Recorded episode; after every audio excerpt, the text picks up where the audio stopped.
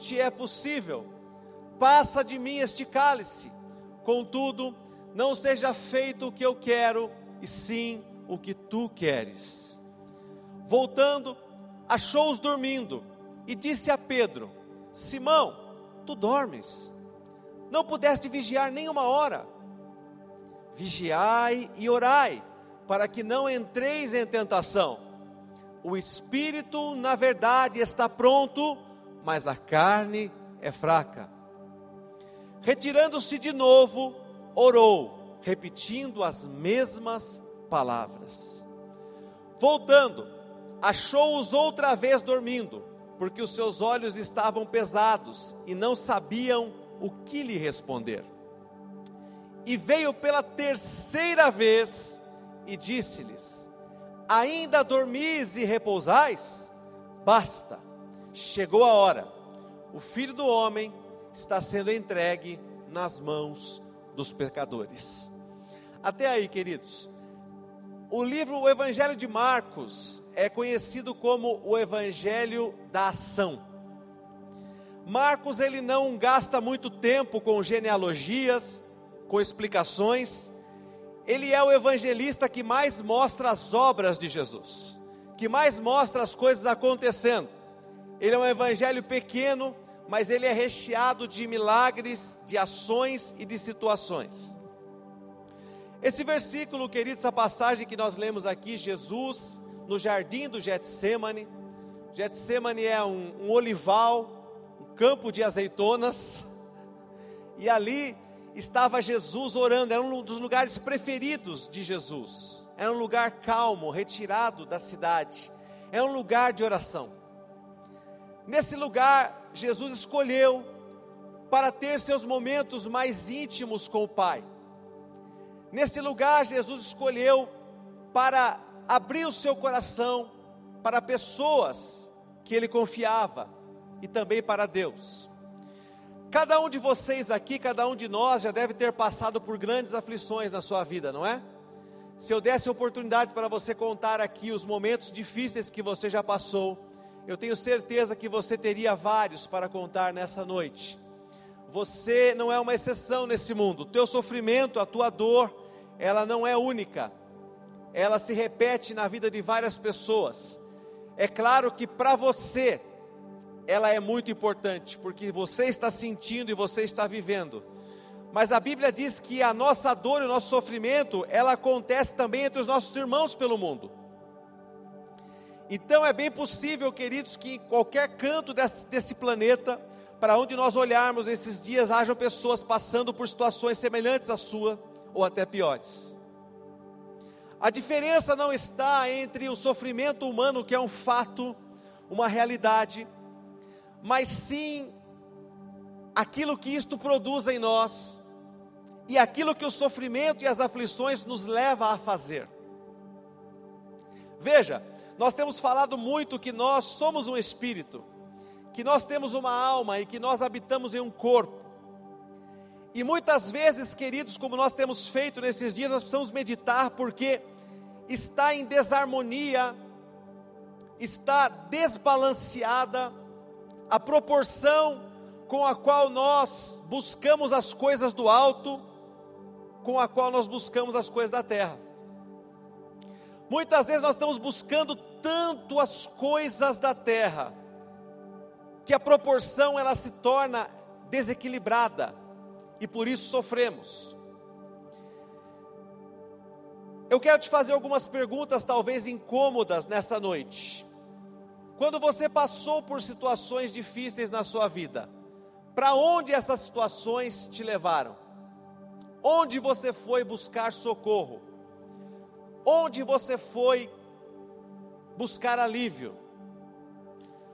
Onde você costuma ir com quem você costuma estar nos teus momentos mais difíceis? Para onde você corre e com quem você se ajunta nos momentos da sua maior dificuldade? É sobre isso que eu quero falar nessa noite. Jesus nos dá lições preciosas de como usar os recursos da terra porque sim, nós temos recursos da terra para tocar o céu e viver e transpor situações difíceis e atravessar para o outro lado em paz e em vitória. Quantos aqui nessa noite que estão atravessando algum tipo de luta, querem com sinceridade atravessar para o outro lado em paz e em vitória, diga amém. Aleluia. A primeira coisa que acontece, queridos, aqui na vida de Jesus, quando ele passa por essa aflição, e que aflição ele estava vivendo, ele sabia que ele estava para ser traído, e ele sabia que sua morte na cruz era uma questão de tempo. E a Bíblia mostra Jesus, o Cordeiro de Deus, com sentimentos nada celestiais, com sentimentos puramente terrenos. A Bíblia diz que Jesus teve pavor. O que é pavor? Pavor é acima do medo. Pavor é um medo extremo. Veja, queridos, é algo que você. É, é terrível isso. Quando você olha para alguma coisa que você, por exemplo, tem muito medo. Ah, eu tenho medo de cobra, eu tenho medo de aranha, de escorpião, de barata, de rato, de altura, de escuro, de lugares fechados. Pensa no pior pesadelo da sua vida. Uma vez uma pessoa chegou para mim, eu nunca tinha visto ouvido falar de um pesadelo tão terrível. Ela falou assim: Eu sonhei que eu tinha morrido e eu estava dentro de um caixão e me enterraram, mas eu estava vivo. E eu comecei a bater, bater, bater, bater, bater para sair. Isso é coisa, um pesadelo do inferno. Sinceramente, não consigo pensar em uma coisa pior do que essa, não é? Imagine aquilo que você tem mais medo na sua vida. Para onde isso te leva? Querido, pavor, angústia. O que é angústia? Eu vou ter que enfrentar uma situação que eu não gostaria. Quem aqui já perdeu algum parente? Sabe como é difícil. Você que tratar dos assuntos da morte. Você sabe como é difícil você ter que ir numa funerária, você ter que tratar de detalhes, você ter que receber notícias de médico. Eu, no caso da, da minha mãe e do meu pai, eu era linha de frente na minha casa. Tudo o que acontecia era comigo. Tudo. Nos dois casos, eu estava ali. Não é? Sempre ali. Eu sou quem vai falar, eu sou quem vai resolver, eu sou quem vai decidir. E queridos, é, é uma verdadeira paulada isso. Você precisa ser muito forte. E tem momentos em que a angústia toma conta do seu coração, porque você sabe que você vai ter que enfrentar um momento que você não gostaria. Você vai ter que tratar de assuntos delicados. Você vai ter que ouvir coisas que você não gostaria de ouvir. Jesus passou por tudo isso. E ele nos ensina como nós devemos fazer quando isso nos sobrevier. Jesus escolheu a oração. Jesus escolheu uma intimidade com o Pai. Veja que na sua oração ele chama Deus de Abba Pai, Paizinho um jeito carinhoso, amoroso de chamar a Deus num momento tão difícil. Provavelmente Jesus estava chorando nesse momento. Queridos, eu dou graças a Deus pelos recursos dessa terra. Se fosse há 20 anos atrás, quando eu estava num outro estágio teológico, um outro pensamento teológico, melhor dizendo, eu era um crítico de psicólogos, psiquiatras, um crítico de remédios, um crítico de qualquer tratamento que não fosse espiritual. Eu não aceitava aquele de jeito nenhum. Na minha mente não entrava a ideia, eu não conseguia conceber a ideia de que alguém tinha um problema e não tentava resolver 100% em Deus. E se Deus não resolvesse, o problema não era Deus, era a pessoa. E muita gente se feriu nessa época. Por que você não está curado? É porque você não tem fé. Você não crê. Se você crê, você seria curado. Deus já fez tudo por você, meu irmão. Você não está percebendo isso? Você precisa ter fé. Você precisa se levantar. E quantas pessoas sofreram? Porque elas falavam: Nossa, então não tem nada que possa me ajudar. E eu sou um problema. Eu tenho dois problemas então. A minha luta, que seja uma enfermidade, um relacionamento, e eu mesmo.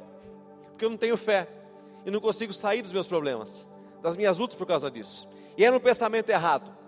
Hoje eu dou graças a Deus porque há um entendimento na igreja, mas precisamos tomar cuidado para que não haja desequilíbrio. Há uma frase muito comum acontecendo hoje no meio cristão. Eu não gosto da palavra evangélico. Evangélico é uma vergonha. Quando você fala deputado evangélico, é uma vergonha. Uma vergonha. Não fala deputado. Por que, que ele fez isso? Ele é evangélico. É, ele fez isso porque ele é evangélico, ele não é cristão. Se ele fosse cristão, ele não faria. Ele é evangélico. O nome evangélico está queimado, gente. A pessoa me chama hoje de evangélico e está tendo problema comigo. Não quero ser chamado de evangélico, sou cristão. Sou cristão. Creio em... Por que você é cristão? Porque eu creio em Cristo. É isso. Porque eu sou um seguidor de Cristo. Porque eu luto para ser um pequeno Cristo. É isso. Pronto. Evangélico. É. Bancada evangélica. Me arrepia. Eu vejo lá, eu lembro até do, do pastor lá, né? Você não é crente, não. Né? Você não é crente, não. Não, não tem nada de crente. Né? Fuja disso. Eu dou graças a Deus pelos tratamentos, dou graças a Deus pelos recursos, mas está se tornando comum Deus se tornar o último recurso e não o primeiro. Muitas vezes nós vemos pessoas dizendo assim: Ah, pastor, agora só Deus. Agora só Deus. Ué, mas antes não era? Não, é agora, porque eu já tentei de tudo, já fui no médico, eu já fui, eu gastei dinheiro, eu tomei todos os remédios, eu fui atrás de todo o tratamento, agora é só Deus. Ah, mas lá atrás não era? Então tudo aquilo que não começa em Deus não termina bem. As coisas para terminarem bem precisam começar em Deus. Deus precisa ser o começo de tudo. Você precisa orar para Deus preparar um bom médico para você, está me entendendo? Você vai numa consulta hoje, tem cada médico que não deveria ter diploma. Essa é a realidade. Você passa por consultas que são vergonhosas. Me desculpe se tiver algum médico aqui, mas em toda a área existem bons e maus profissionais. E os médicos não são deuses, são falhos também. E nós temos visto muita coisa errada. Então você acredita tanto na medicina dessa terra que você vai de peito aberto e com fé que vai ter uma pessoa lá. Mas que fé? Porque você não orou. Você simplesmente crê que aquilo que aquela pessoa estudou, e conforme o tempo vai passando, você vai ficando mais velho, os médicos vão ficando cada vez mais jovens, né? E você olha para o médico e fala assim: que? Esse menino vai me entender? Essa menina, meu Deus, será que ele sabe alguma coisa? Mas a verdade é, queridos, que não importa cabeça branca ou cabelos pretos, isso não quer dizer nada. Deus tem que estar à frente.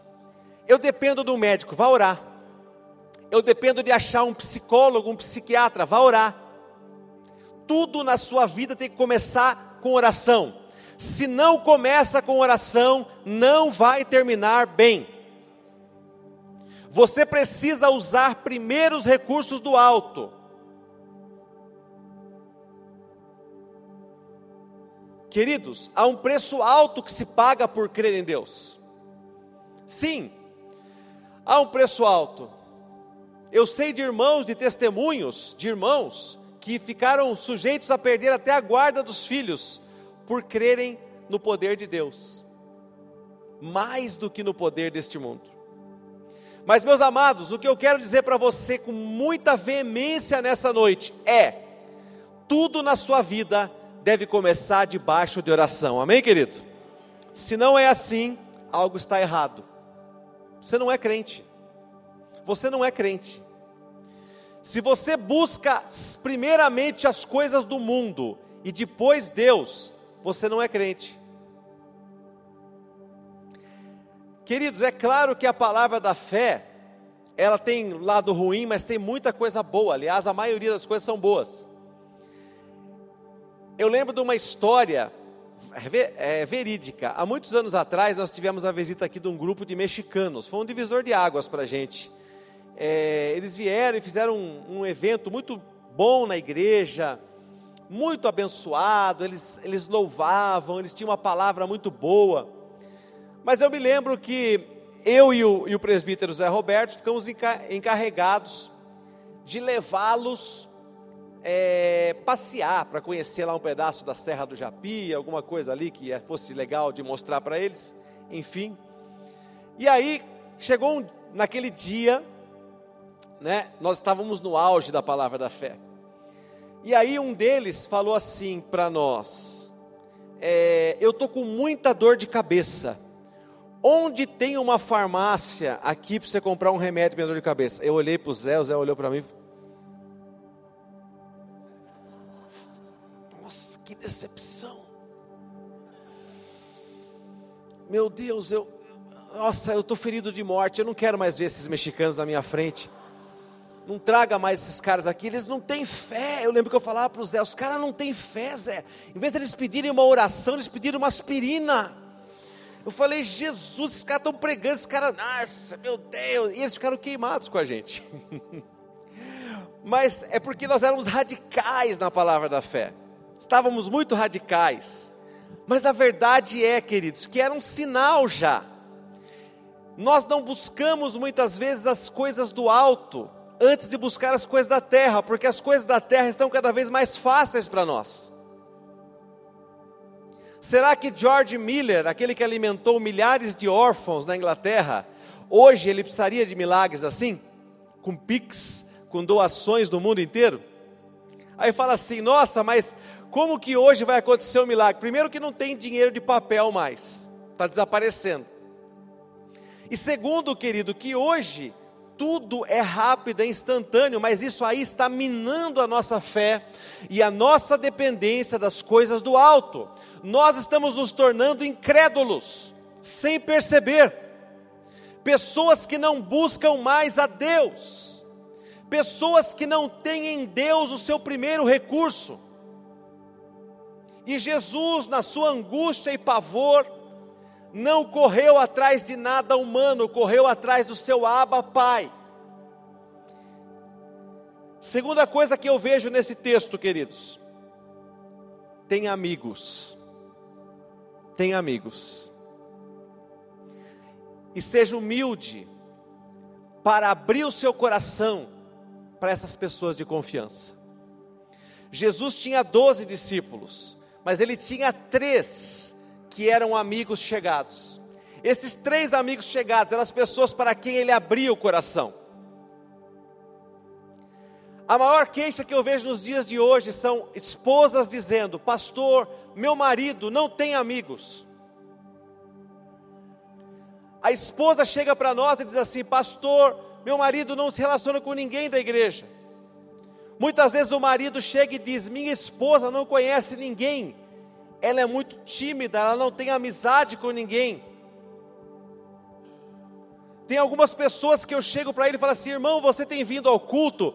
Sim, pastor, eu estava lá, aconteceu isso, aquilo. Bom, realmente parece que você estava no culto, mas eu não te vi. O que aconteceu? Ah, é que eu chego um pouquinho depois que começou, e a hora que começou a dar um aviso, eu já fui embora. Tem gente, queridos, eu sempre faço esse teste a gente vai colocando as cadeiras mais para o fundo da igreja. Tem gente que se tivesse uma cadeira lá na porta, estaria sentado lá. A cadeira mais longe que tiver de tudo, mais perto da porta que tiver, é a cadeira que eu quero sentar. Isso são sinais. Você está dando, está dando uma mensagem quando você faz isso. Está passando um sinal. Eu não quero me relacionar. Eu não quero conhecer pessoas assim. Então eu lamento te dizer, você não entendeu ainda o que é ser igreja. Porque ser igreja é ter amizade com pessoas aqui de dentro, é ter relacionamento com pessoas daqui. É muito importante você ter amigos. E mais importante ainda é ter amigos com quem você possa orar. Dizer, vamos orar. Eu tenho uma causa, eu tenho uma situação. Volta lá no, no versículo inicial, por favor, acho que é o 34. Marcos 14, 34. E lhes disse: a minha alma está profundamente triste até a morte. Ficai aqui e vigiai. Eu pergunto para você, é uma boa confissão essa que Jesus fez? Quem imaginaria um crente da linha da fé falando: A minha alma está profundamente triste até a morte? Eu estou tão triste que parece que eu vou morrer agora. Eu estou tão triste que parece que eu já morri e eu estou aqui. Fiquem aqui, vigiem, me ajudem em oração. Queridos, isso daí precisa ser muito humilde para dizer, principalmente depois de ter ressuscitado morto, depois de ter dado vista aos cegos, depois de ter feito coxo andar, surdo ouvir, cego ver. Você chega diante das pessoas e expõe suas fragilidades. Você diz: estou profundamente triste até a morte. Uma dica eu te dou: não acredite em super-homens e em super-mulheres. Não acredite em pessoas que nunca demonstraram fraqueza. Nossa, essa pessoa parece invulnerável. Nada acontece, nada pega, nada gruda. Tem alguma coisa errada porque o próprio Senhor Jesus abriu sua fraqueza. Agora, você não vai abrir isso aqui para qualquer um. Você não vai abrir uma janela no seu Face ou no seu Instagram e colocar sentindo-me profundamente deprimida. Pelo amor de Deus, não faça isso. Pelo amor de Deus, se você faz isso, você não é crente, você não entendeu a palavra de Deus. Você não entendeu a palavra de Deus. Você não entendeu a palavra de Deus. Se você expõe suas vísceras nas redes sociais, você não entendeu a palavra de Deus. E você precisa entender. Você precisa se converter. Chegou o tempo de você se converter. Chegou o tempo de você converter as suas redes sociais. Chegou o tempo de você converter sua vida pública. Querido, você não pode abrir sua vida você não pode ficar dando indireta. Aí o irmão vai lá, abre uma janela e escreve assim: às vezes, aquela pessoa que você mais ajudou na vida é aquela que te trai.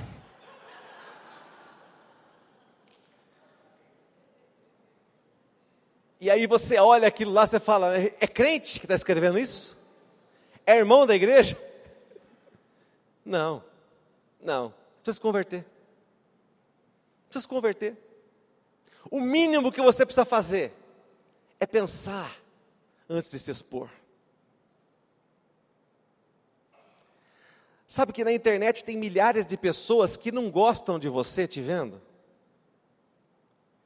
Tem milhares de pessoas que odeiam você te vendo. E você se expondo lá, boba. E você abrindo lá, rasgando suas vestes desnudando seus sentimentos, nesse palco sujo que são as redes sociais.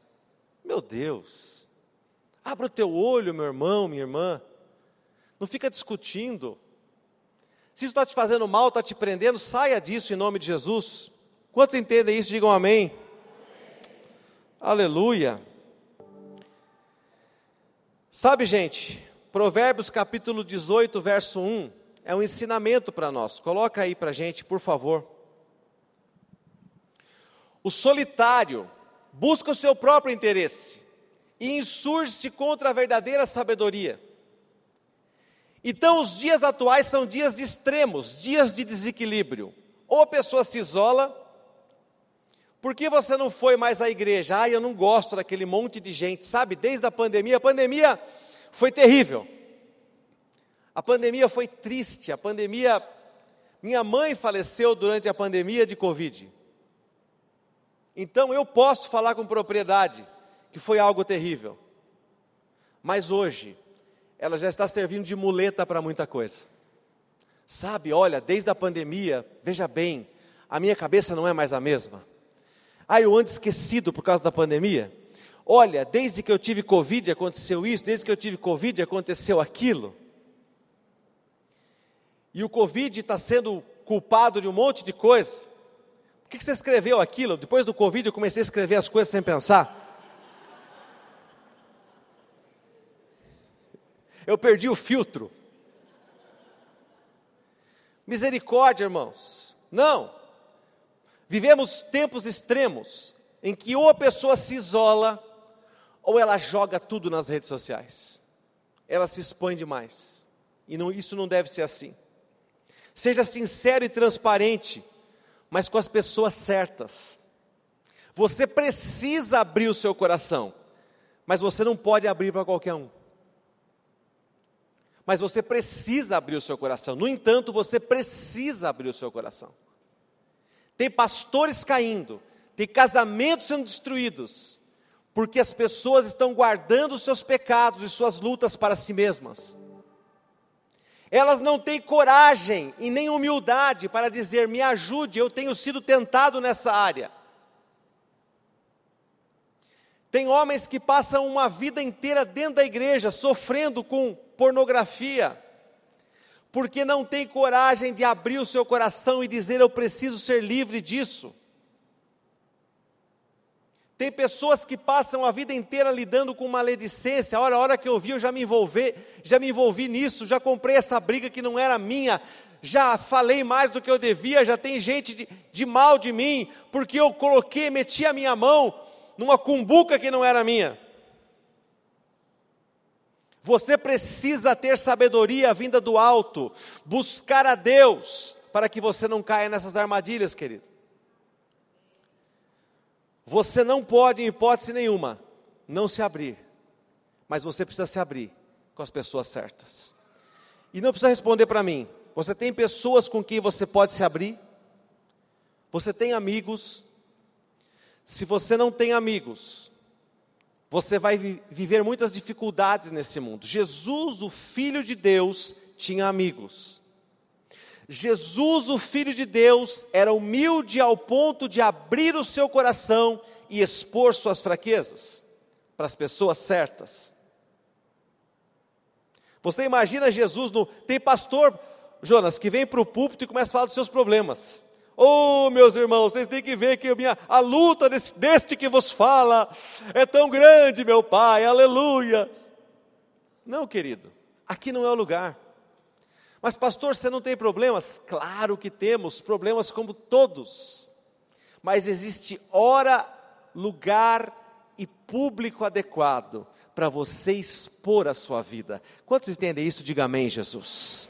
Glória a Deus. Jesus expõe aquilo que ele sentiu para os seus amigos, mas não só para eles. Ele chega e fala para Deus: Senhor, eu também estou sofrendo esta angústia, eu estou sofrendo esse problema. Tem gente que não é sincera nem com Deus.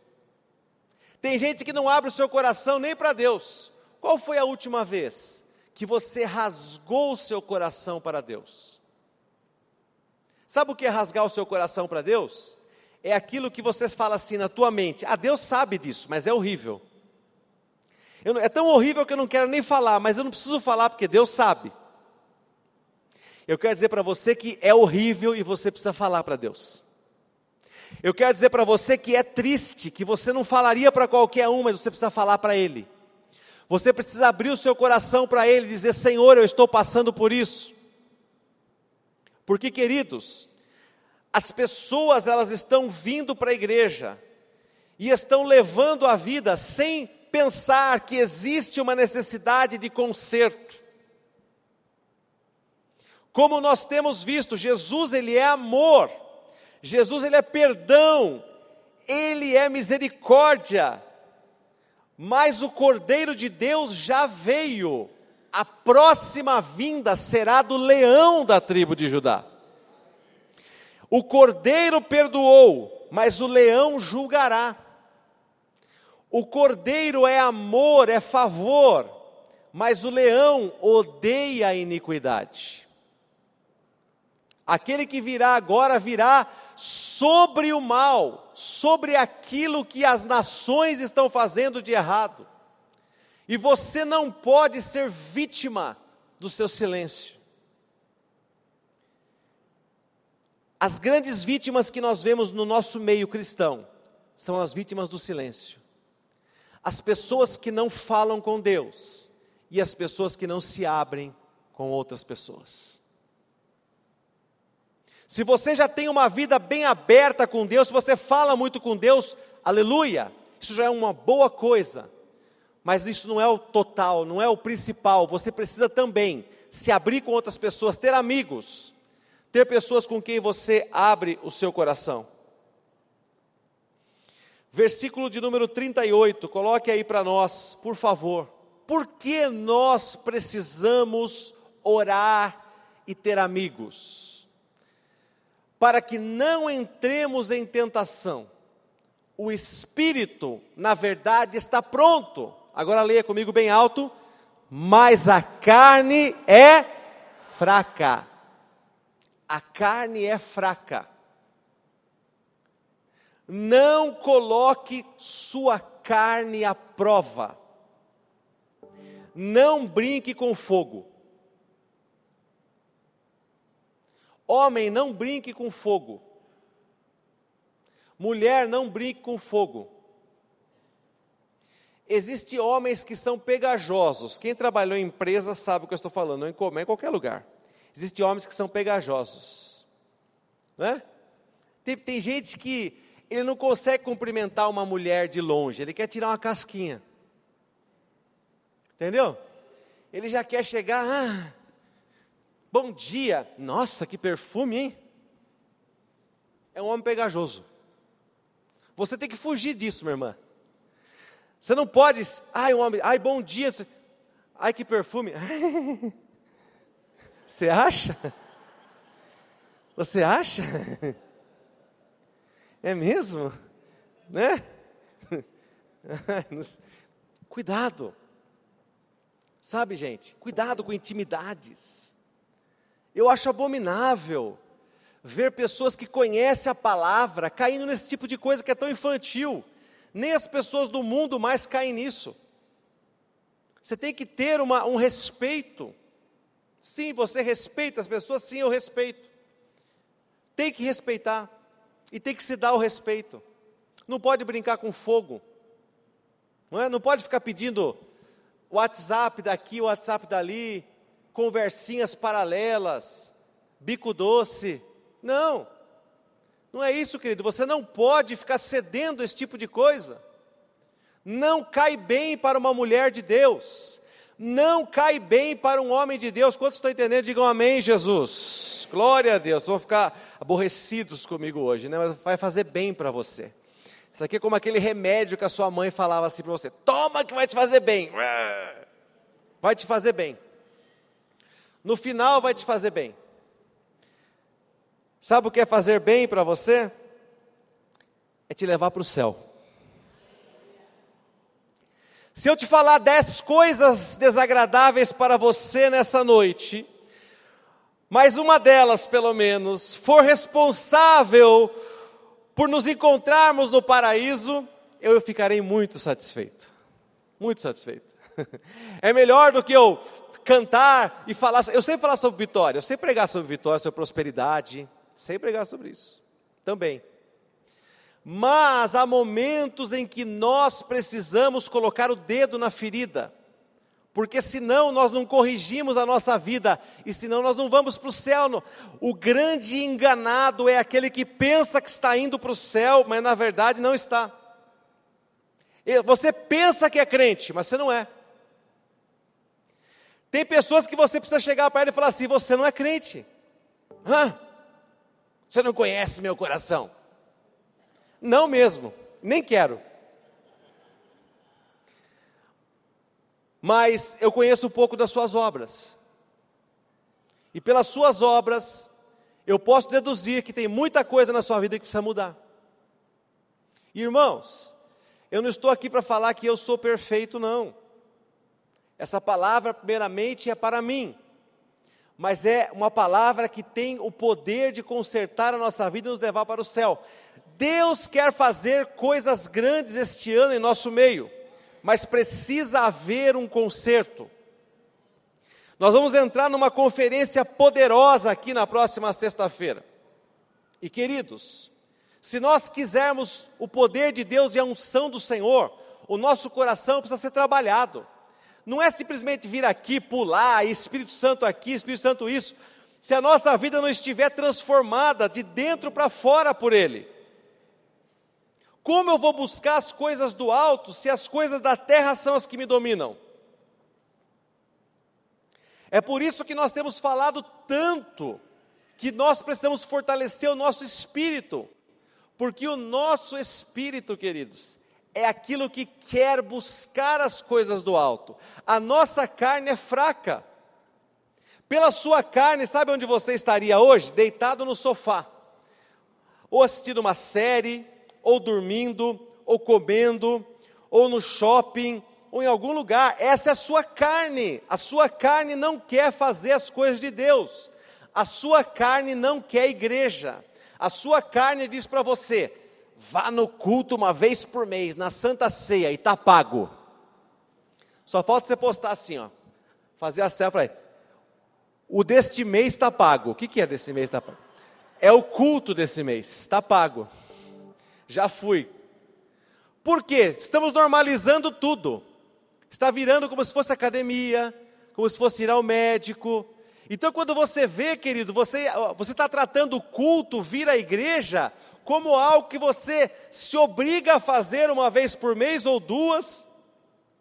É uma religiosidade que te afasta de Deus, é uma religiosidade que não tem nada a ver com as coisas do alto. Você precisa deixar de se enganar. A pior coisa que uma pessoa pode fazer consigo é o auto-engano. O auto-engano é dizer: eu estou bem. Olha, eu estou bem. Olha, eu sou de Deus. Sabe, ninguém pode me dizer que eu não sou.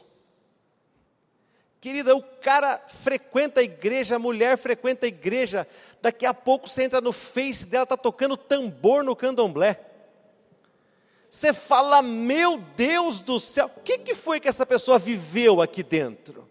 O que, que essa pessoa viveu aqui no nosso meio? Que tipo de experiência ela teve com Deus? De tantos anos, eu vou dizer para você: nenhuma. Zero. Porque é impossível, é impossível. A pessoa pode até esfriar, a pessoa pode até deixar de ir na igreja, de congregar, mas a pessoa virar o disco desse jeito, querido, você me desculpe, não teve uma experiência com Deus. Não teve. É impossível, você não pisa naquele lugar. Você não faz isso. Ninguém vira desse jeito. Não. Conversão é metanoia. Conversão é mudança de mente. Olha, eu não, eu não consigo ir na igreja, estou com algum problema, mas aquilo eu não faço mais. Eu sei que é errado, Deus mudou a minha mente. Eu sei o que eu posso e o que eu não posso fazer. Como eu fortaleço o meu espírito? Judas capítulo 1, verso 20, dá uma dica para nós. Judas 1, 20, na verdade é o único capítulo de Judas, não é? Vós, porém, amados, edificando-vos na vossa fé santíssima, fazendo o que? Leia bem alto. Orando no Espírito Santo, mais alto. Orando no Espírito Santo. Como é que eu oro no Espírito Santo? Orando em línguas orando em línguas. Pastor, eu ainda não oro em línguas, você precisa orar em línguas. Tem pessoas que não oram em línguas há anos. Então, eu fui batizado lá um, muitos anos atrás, teve um culto, que eu estava lá, o irmão falou, fica falando, glória, glória, glória, glória, glória, glória. Até sair alguma coisa. E eu fui batizado, eu falei, e as pessoas disseram, glória a Deus, você foi batizado com o Espírito Santo, e, e depois? Ah, eu já fui batizado com o Espírito Santo. Tem mais alguma coisa? Sim. Edifique a vossa fé santíssima orando no Espírito Santo. Ore em línguas. Ore em línguas. Ninguém tem vocabulário suficiente para orar em português, o tanto que nós precisamos orar. Ninguém tem. Ninguém tem. Nós precisamos das línguas. As línguas vão ativar o seu espírito. As línguas vão fazer com que o seu espírito acorde. As línguas vão te trazer sensibilidade para aquilo que é de Deus e para aquilo que não é. Por que, que tem gente assinando coisa que não deveria? Por que tem gente fazendo mau negócio? Por que tem gente se separando, comprando, vendendo, trocando de emprego, trocando de cidade, trocando de país sem a direção de Deus? Porque não ora em línguas. porque não busca, porque se conforma de não ser batizado com evidência de falar em línguas. Não, para mim está bom. Ah, o que eu quero de Deus é isso, auto-engano. Você precisa orar no Espírito. Vocês viram quantas vezes Jesus foi orar diante de Deus e voltou para ver os seus discípulos? Quantos prestaram atenção no texto? Quantas vezes Jesus foi e voltou? Três. Três vezes ele foi orar e voltou. E a Bíblia diz que nessas idas e vindas ele repetia o quê? Palavras diferentes? Não. As mesmas palavras. Ah, mas o pastor fulano de tal da internet falou que não é para a gente usar vãs repetições. Nós não podemos ficar orando a mesma coisa, porque isso Jesus já sabe o que nós precisamos, Deus já sabe todas as coisas. Jesus orou três vezes as mesmas palavras. Mas por que ele foi lá orar? Foi voltou, foi voltou. O segredo é: ore até você sentir paz. Ore até você sentir que algo da parte de Deus está por acontecer. Não aconteceu nada. Veja que cenário terrível. Os seus amigos que ele chamou para orar juntos, dormindo. Três vezes ele encontrou eles dormindo. Ah, quer saber, Deus, eu não vou orar mais. Não tenho companheiro, só não me arrumo, sou sozinho nesse mundo. Queridos, ele foi três vezes e encontrou aquelas pessoas dormindo, seus amigos mais chegados, sua linha de frente de oração. Mas o versículo 39, Marcos 14, 39, mostra o que aconteceu. Retirando-se de novo, orou repetindo as mesmas palavras, agora o 40. Voltando, achou-os outra vez dormindo, porque os seus olhos estavam pesados e não sabiam o que lhe responder. Estou com tanto sono, Jesus, que eu nem sei o que falar. e veio pela terceira vez e disse-lhes: Ainda dormis e repousai? Mas dessa vez, na terceira vez que ele havia voltado da presença de Deus, ele disse: Basta. Chegou a hora, o filho do homem está sendo entregue nas mãos dos pecadores. Queridos, o problema de Jesus tinha sido resolvido, sim ou não? Seja sincero, o que, você acha? No mundo natural, o problema dele tinha sido resolvido, sim ou não? Não! Os pecadores estavam vindo para buscá-lo, ele ia enfrentar a cruz. Só que algo dentro dele havia mudado. Basta, chegou a hora, eu posso encarar. Eu tenho forças em mim, eu tenho forças em Deus para enfrentar essa situação e isso me basta. Foi assim que ele saiu da presença de Deus pela terceira vez.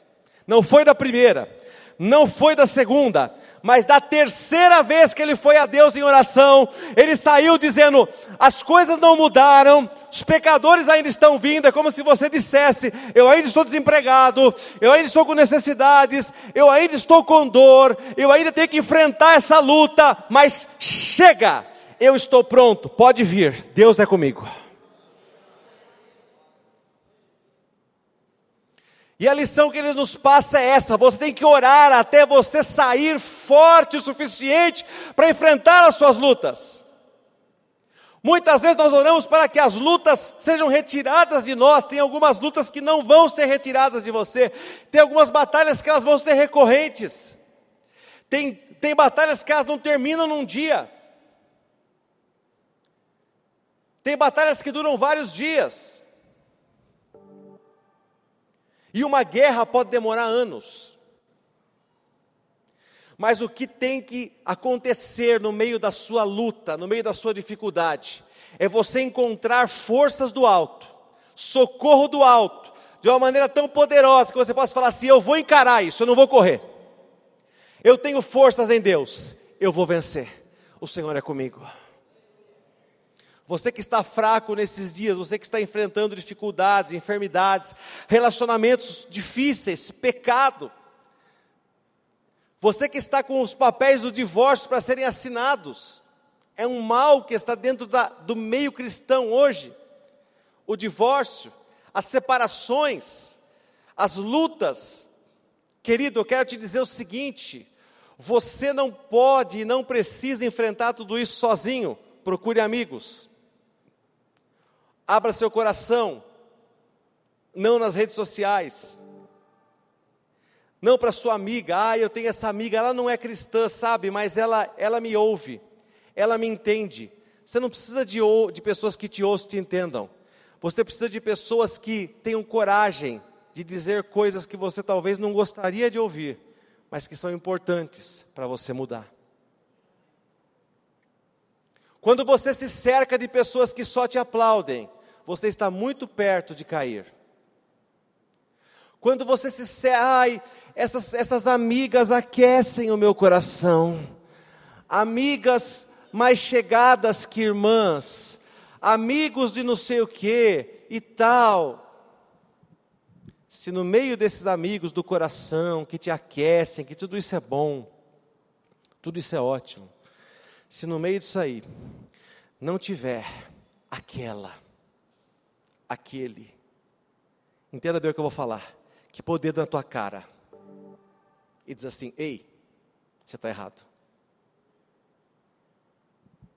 Ei, não é por aí.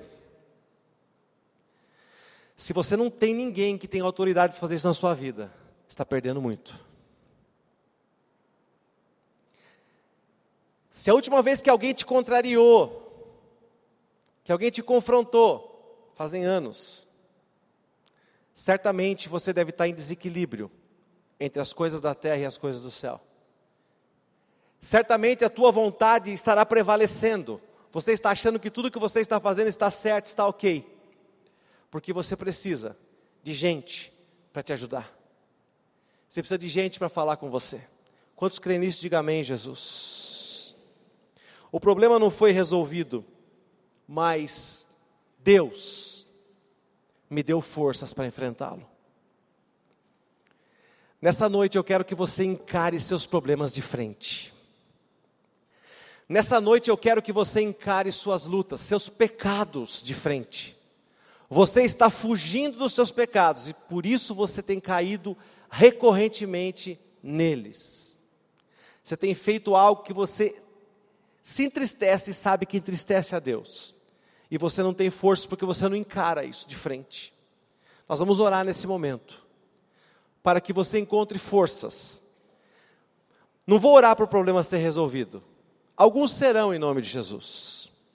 Mas outros você vai ter que encarar e ao encarar, sabe o que acontece, queridos?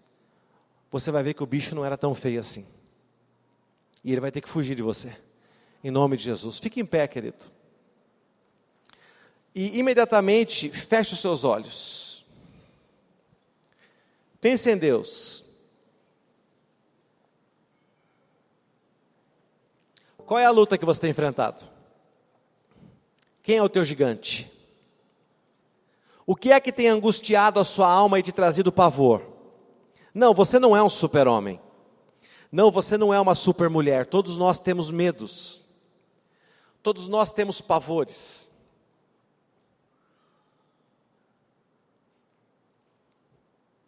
Se você olhar para pesquisas que perguntam para as pessoas qual o maior medo que você tem, o maior medo que eu tenho é morrer. O maior medo que eu tenho é perder o meu pai, a minha mãe. O maior medo que eu tenho é perder meu marido, minha esposa. O maior medo que eu tenho é perder meu emprego. Quase sempre, tudo está relacionado às coisas desse mundo. Poucos irão dizer assim: o maior medo que eu tenho é perder a minha salvação. E por isso nós somos tão enganados.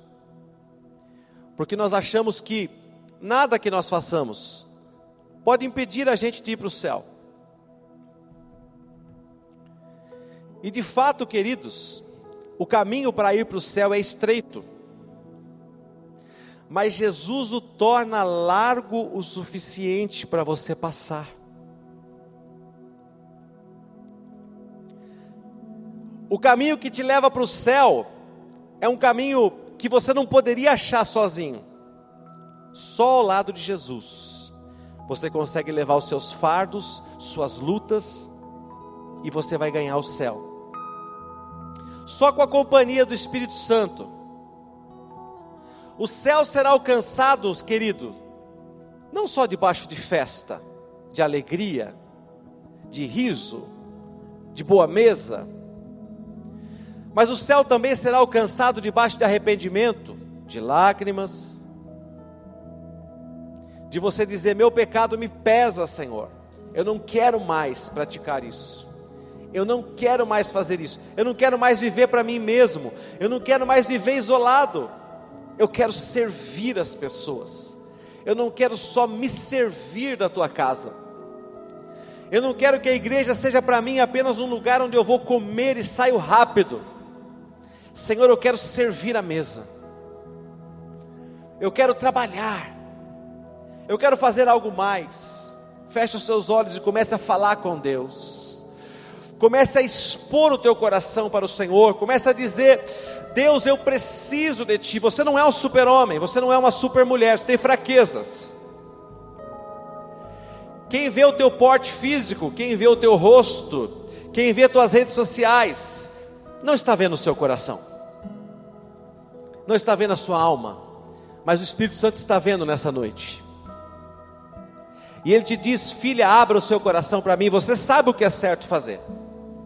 Filha, você sabe qual é a melhor decisão para a tua vida? Eu já te mostrei. Você tem medo de ir na minha presença, porque você tem medo de ouvir aquilo que eu tenho para te falar, mas você já sabe o que você tem que fazer. Você já sabe que esse relacionamento não é para você,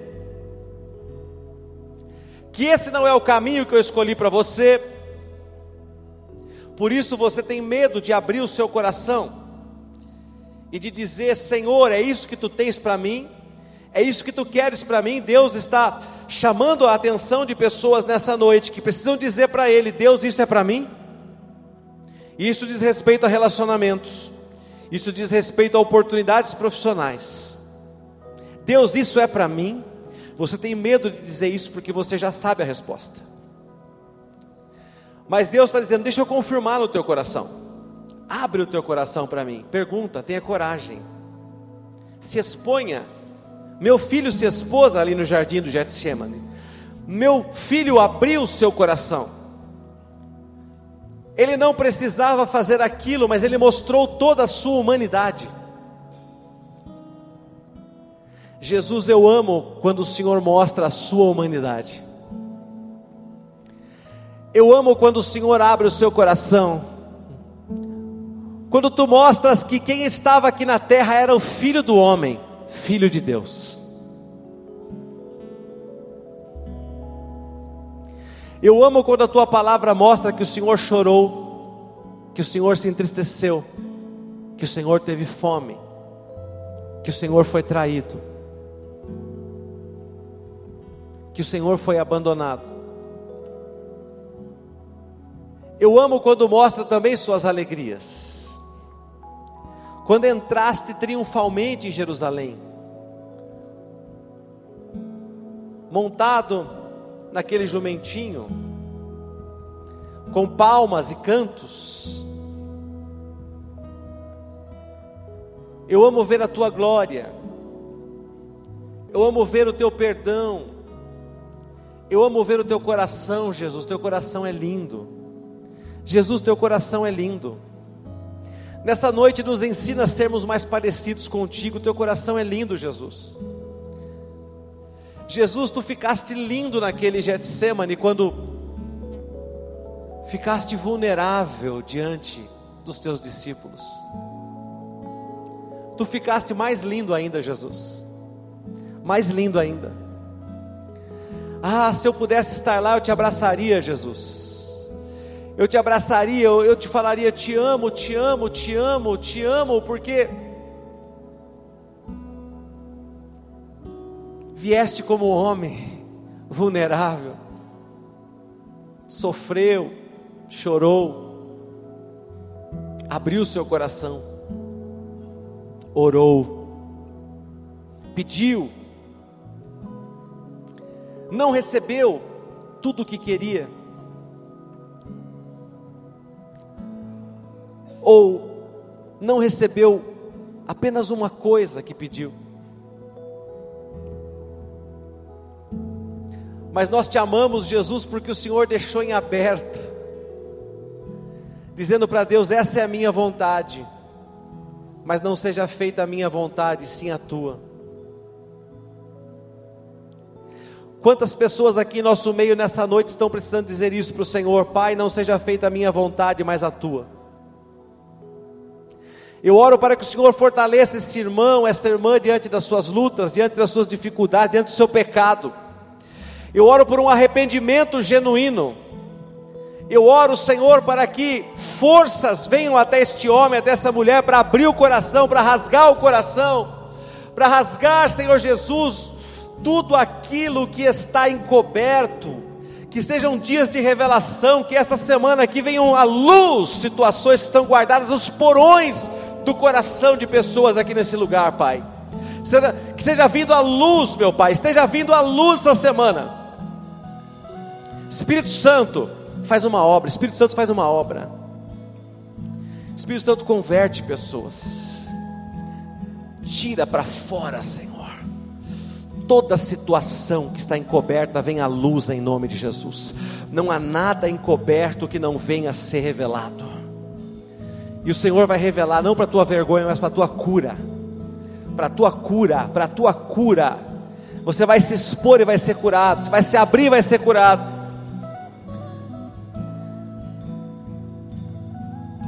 E o nome de Jesus está curando, está trabalhando na tua vida nesse momento, poderosamente.